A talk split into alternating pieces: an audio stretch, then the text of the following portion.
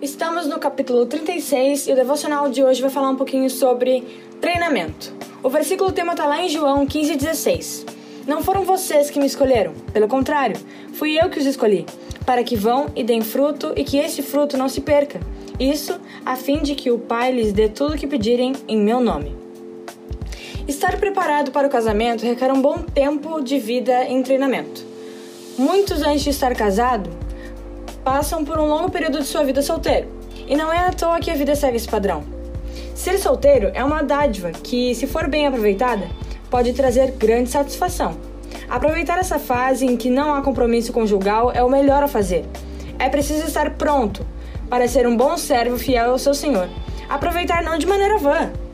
Não desperdiçar o tempo com situações que não edificam. Buscar o reino de Deus em primeiro lugar porque Deus conhece o desejo mais profundo. No devido tempo, Ele vai despertar esse desejo de não mais viver sozinho, mas de compartilhar e doar a vida a alguém. A missão de hoje é o agir.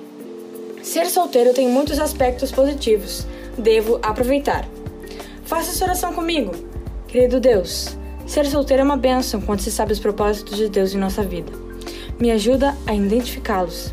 Em nome de Jesus. Amém.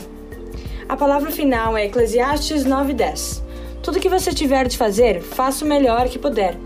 Pois no mundo dos mortos não se faz nada, e ali não existe pensamento, nem conhecimento, nem sabedoria. E é para lá que você vai. Até a próxima!